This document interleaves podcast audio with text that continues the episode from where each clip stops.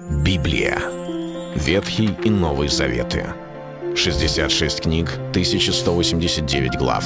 Ее писали 40 человек, 1600 лет. Но автор один — Бог. В течение года вы узнаете о 365 важных стихах Библии на 7 разных тем. Слово, Бог, Христос, вера, жизнь, семья, церковь. Программа «Три минуты Библии». Стих дня. Почему ты знаешь, жена, не спасешь ли мужа? Или ты муж, почему знаешь, не спасешь ли жены? Первое послание Коринфянам, 7 глава, 16 стих. Апостол Павел описывает семьи, в которых очень непростая духовная ситуация. Кто-то один пришел ко Христу и стал верующим, а кто-то другой назван неверующим. Не то, что он ни во что не верит – он может быть верующий, но он не верующий в Иисуса Христа. И по причине вот этого непонимания или несогласия в духовной сфере, возможно, возникает некое противостояние, и Павел, апостол, дает право верующему человеку отпустить своего неверующего супруга или супругу, если тот желает развестись. Причем не наоборот. Нигде апостол Павел не говорит о том, чтобы человек верующий стремился к разводу со стороны неверующей. Так неправильно. Наоборот, он говорит, если человек неверующий, муж неверующий, жена неверующая, не хочет жить с мужем или женою, верующий, тогда к миру призвал нас Господь. Вы свободны.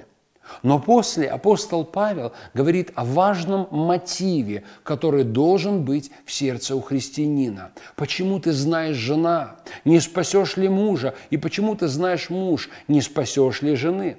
Дело в том, что в семье ведь люди знают, как себя вести так, чтобы каким-то образом подзадеть, каким-то образом зацепить другого. Можно ведь как-то изо дня в день быть немножко назойливым, немножко ленивым, немножко жестким, что-то недоделывать или переделывать, или требовать что-то так, чтобы кто-то, в данном случае неверующий человек, вдруг сказал первый, я не хочу с тобой жить. И человек верующий сказал, ага, наконец-то ты первый это сказал, ныне исполнилось Слово Божье, я имею право развестись.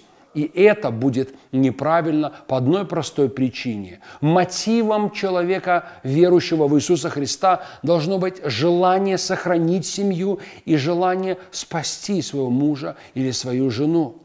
И даже когда тяжело, и даже когда есть противоречия, и даже когда кажется, сколько же это может продолжаться, не ад ли это на земле? Подумай, может быть, это тот путь, который ты проходишь для того, чтобы другой человек рано или поздно склонил колени перед Господом, склонил свое сердце и признал Иисуса Господом.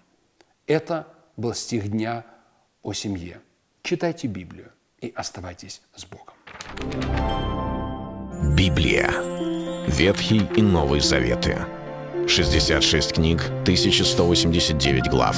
Ее писали 40 человек, 1600 лет. Но автор один — Бог. В течение года вы узнаете о 365 важных стихах Библии на 7 разных тем. Слово, Бог, Христос, вера, жизнь, семья, церковь. Программа «Три минуты Библии». Стих дня.